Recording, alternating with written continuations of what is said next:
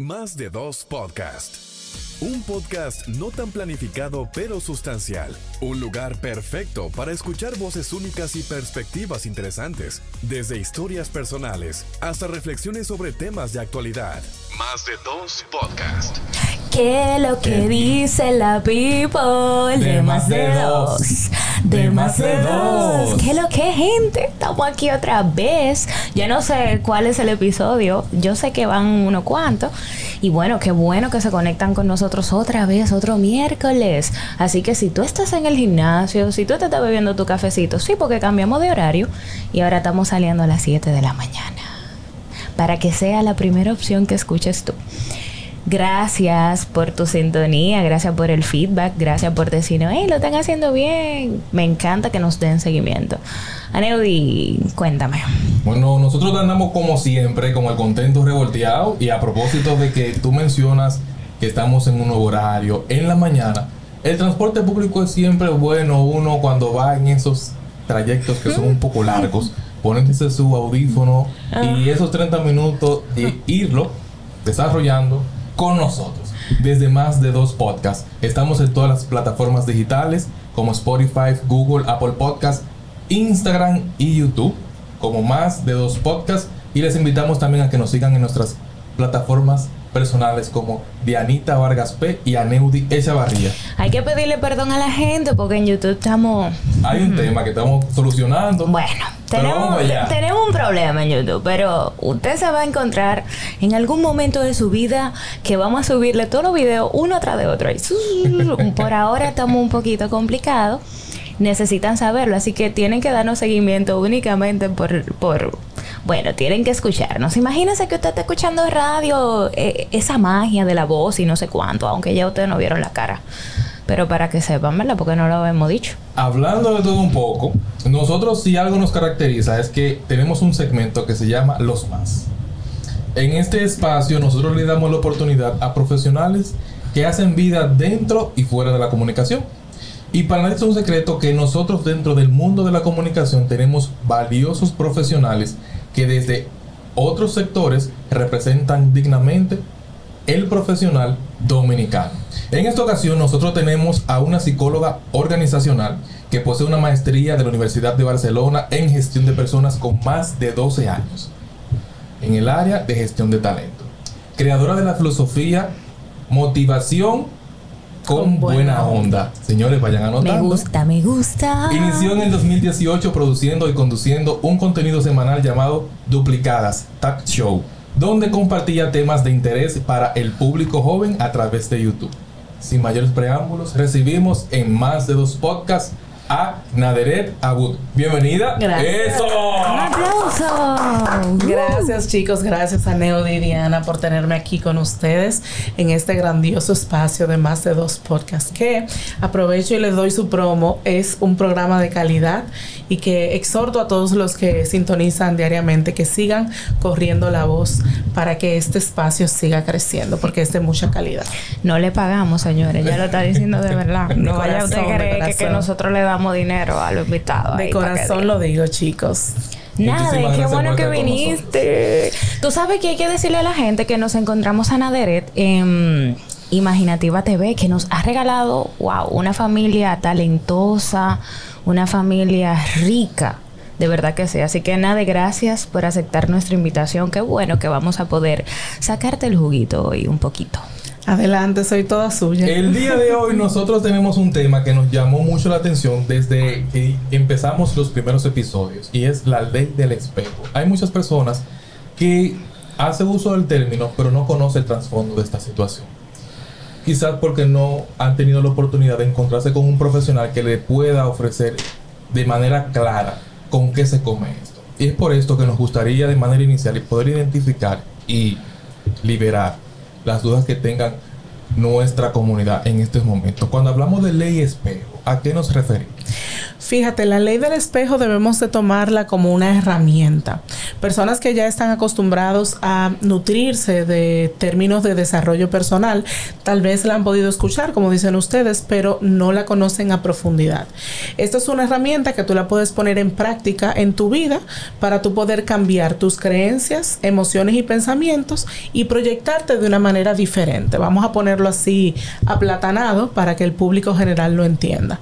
Entonces, básicamente, esta herramienta busca que tú hagas una introspección a través de lo que tú estás viendo reflejado en tu vida y cambies esas creencias para que proyectes mejor y consigas el éxito de manera personal.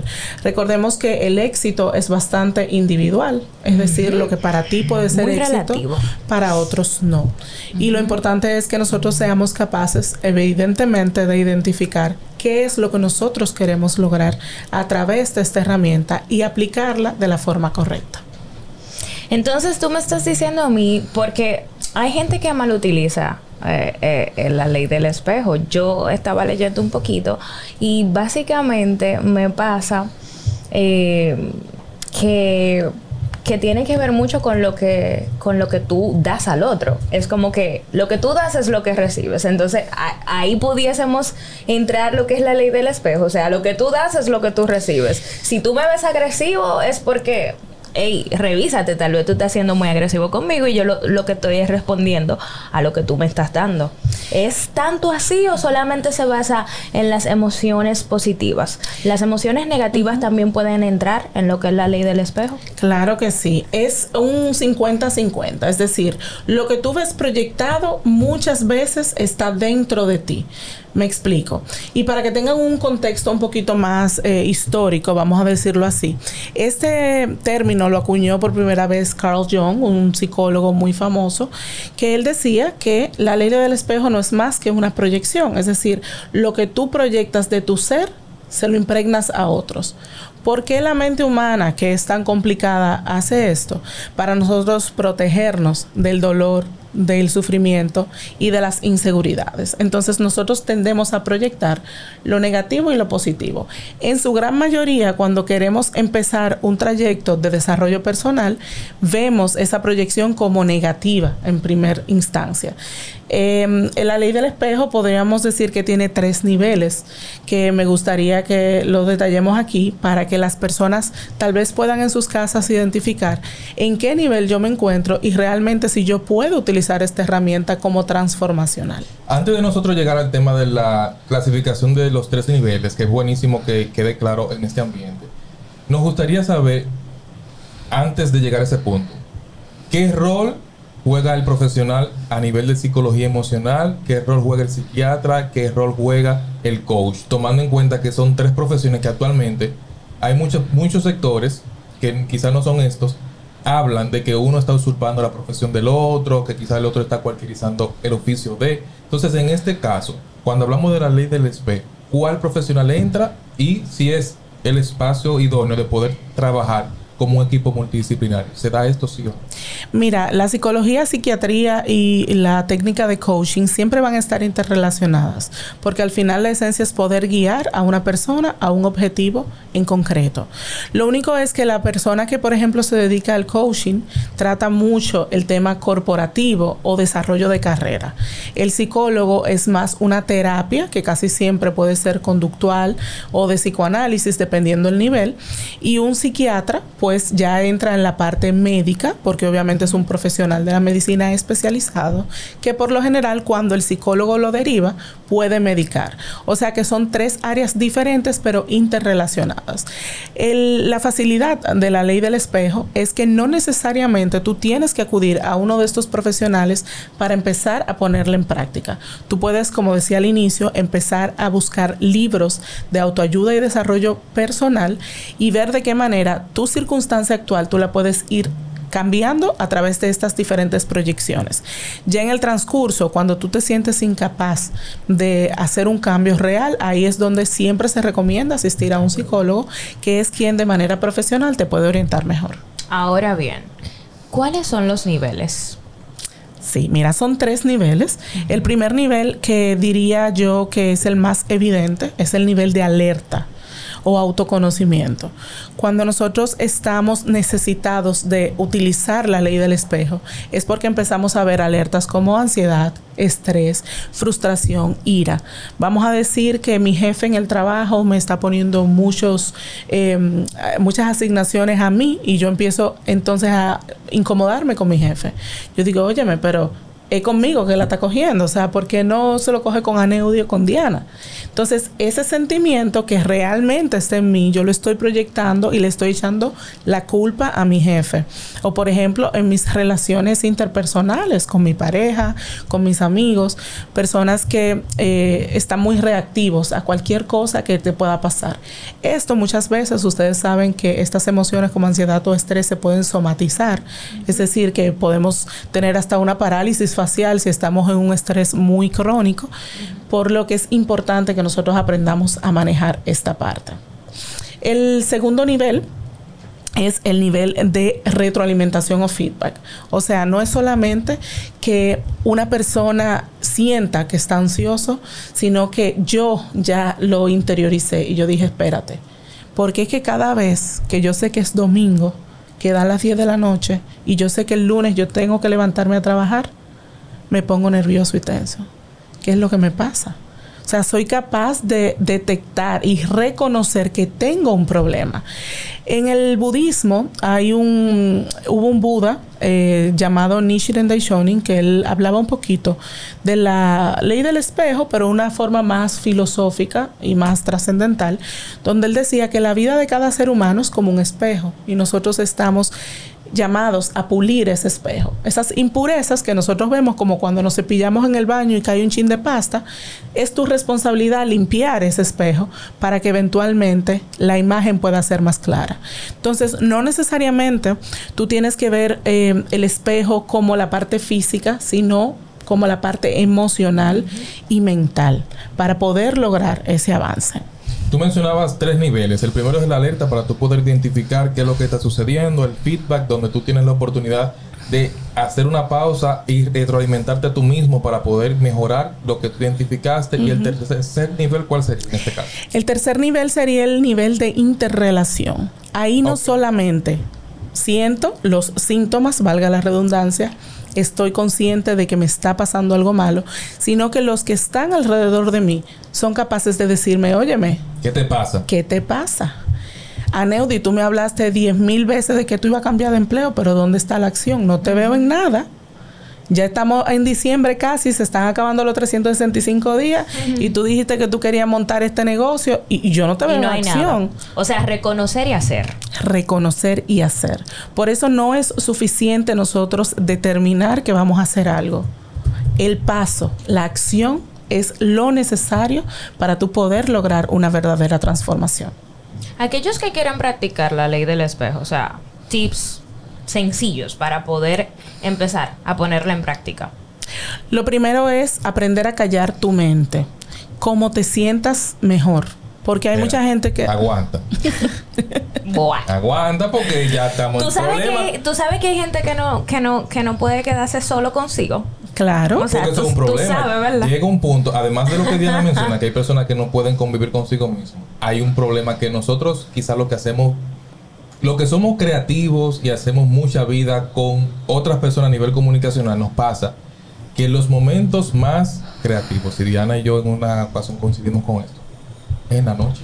Claro. Y cuando nosotros caemos en esa cama, no hay forma de que ese cerebro se detenga. Ahí es que nosotros nos ponemos a disparar cosas y nos toca sentarnos, tomar anotaciones, escribir y hasta grabarnos. Porque en ese momento pasa lo que nosotros solemos llamar la musa creativa. Pero de madrugadora, muchacha. Entonces, ¿cómo yo hago que mi cerebro haga una pausa? Se calle. Y se calle. Mm. Mira, eh, las personas muy creativas que por lo general tienen esos brotes de creatividad en horas pico. Sí, nos pasa. Eh, pueden básicamente callar su mente a través de esa misma creatividad, vaciando eso en un papel, por ejemplo, en un plan. Eso no quiere decir que tú no te vas a callar por tu expresar tu creatividad. Pero sí tenemos que saber que vivimos en un mundo muy rápido, donde nosotros tenemos que aprender a segmentar nuestra vida profesional de nuestra vida personal personal. A mí en lo particular no me gusta recomendarle a todo el mundo, mira, medita o hace esto porque, señores, meditar no es una cosa como que me senté con un video de YouTube y puse música suave. Ay, o sea, no. eso es un trabajo, pero buscar la forma de apagar tu mente haciendo una actividad que te relaje. Si tu actividad es ir a la playa, bueno, sácate un fin de semana y vete a tu playa y empieza por ahí a botar ese estrés, esa ansiedad, esas primeras emociones que te están entrando en el nivel 1 del autorreconocimiento. Ya luego para el nivel 2, que sería la parte de eh, tú aprender a reconocer de forma consciente y a empezar a transformar eso, pues entonces tomando acción. Si yo quiero, por ejemplo, cambiar eh, de pareja, tal vez la primera acción que yo deba de tomar es sentarme con mi pareja y comunicárselo. Hablar de las cosas que están pasando. Porque es que el otro no puede deducir lo que tú estás pensando en ese momento. Igualmente en tu trabajo. Quiero cambiar de trabajo, pues me pongo a reestructurar mi currículum, por ejemplo. Hay algo que nos llama la atención y es el hecho, porque en otros episodios estuvimos hablando de ello y tú lo mencionabas, el hecho de tomar acción. Pero cuando yo no quiero tomar acción porque quizás tengo algunos elementos de distracción o falta de prioridad, aquellas personas que son tercos consigo mismo y que están en una llamada zona de confort, ¿qué tú sugieres? Mira, si tú vas, por ejemplo, a una terapia psicológica, lo primero que necesita el psicólogo para empezarte a tratar es tu autorización, es decir, tu deseo de cambiar. Si tú no tienes esa voluntad, nadie, por más que sean familiares, amigos cercanos, tu pareja, lo va a hacer por ti. Entonces, salir de la zona de confort tiene que ser un impulso personal. Por más que yo te hable, si tú no quieres, no lo vas a hacer. ¿Qué tú sí puedes hacer? Expresarte como tú te sientes con tus allegados para que ellos tal vez desde una perspectiva externa te ayuden a ver lo que realmente tú puedes empezar a hacer, a dar los pasos para tú transformar tu vida. Pero no hay resultados sin acción. O sea, no puedo dejarle esto a un- una divinidad, A nadie. a nadie. Tú eres el... O sea, todo, todo es cuestión de decisión. Exactamente. Tú eres el maestro y constructor de tu propia vida y tu destino. Ahí está. Dios mío, eso fue como ¿qué? un punto final. ¿Qué más? ¿Qué más? ¿Qué más se nos queda? Yo creo que yo, yo creo que vamos ahí entendiendo un poquito el asunto. Eh, para las personas que, que nos cuesta, que nos cuesta interiorizar, porque hablabas ahí de una parte de introspección. Yo no sé si a ti te pasa. A mí me pasa mucho que, que cuando me toca eh, descifrarme, saber qué es lo que estoy sintiendo, tú sabes, a veces, eh, a veces el camino no es muy cómodo. O sea, ¿qué, qué podría hacer yo? Una persona que tal vez le tiene miedo a la introspección para lograrlo, porque es parte importante de poder aplicar la ley del espejo. O sea, ¿qué tips también tú le puedes dar a la gente que, que nos cuesta poner eh, eh, atención a, mis emociones?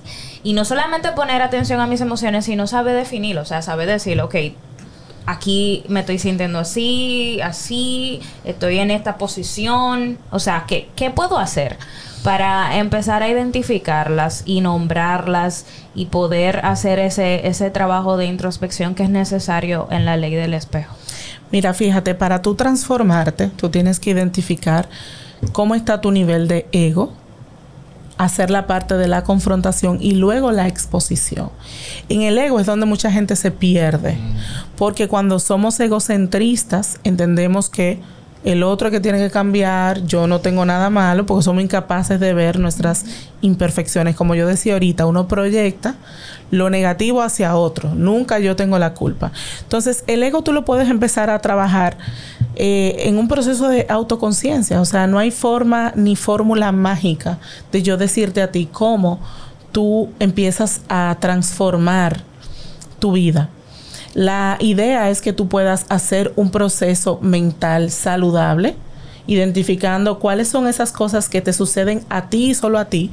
Como uno dice, llega un momento de la vida que todos los palitos se, toca- se te caen juntos. Al mismo tiempo. Y ahí que tú dices, que, pero ¿por qué a ¿Y mí? qué pasó? Pero todo iba bien y al final me caigo como siempre. Entonces, ¿qué yo estoy haciendo para que siempre esa situación se me repita? Yo tengo la responsabilidad de eso. Y en la parte de la exposición, como yo decía ahorita también a Neudi, creo, eh, nosotros tenemos que ser capaces de exponernos al reto.